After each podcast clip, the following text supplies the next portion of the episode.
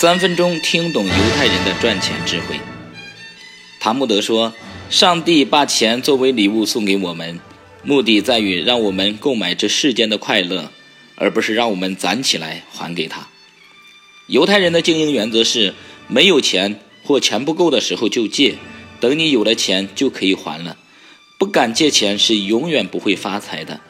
穷人之所以穷，是因为他们把自己辛苦赚来的钱都攒起来。让活钱变成了死钱。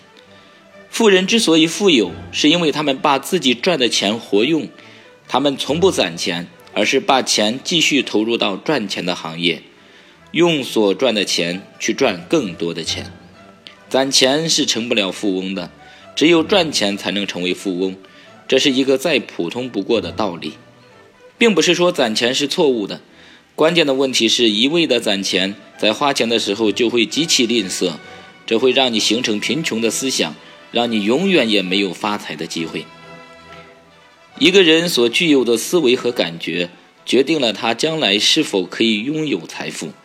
富有的思维创造财富，表现出富人的慷慨和大度；而贫穷的思维造就真正的贫穷，体现的是穷人的卑微和小气。人太穷，就会整天为生存而奔波和劳碌。他所想到的就是简单的生存，长此以往，便没有时间去想任何其他的事情，他的头脑里就没有了对更多财富的渴望，也就失去了成为富人的条件。犹太巨富比尔·萨尔诺夫小时候生活在纽约的贫民窟里，他有六个兄弟姐妹，全家依靠父亲做小职员的微薄收入度日，生活极为紧张。他们只有把钱省了又省，才能勉强度日。到了他十五岁那年，他的父亲把他叫到身边，对他说：“小比尔，你已经长大了，要自己来养活自己了。”小比尔点点头。父亲继续说：“我攒了一辈子，也没有给你们攒下什么。我希望你能去经商，这样才有希望改变我们贫穷的命运。”比尔听了父亲的忠告，于是去经商。三年之后。他改变了全家的贫穷状况。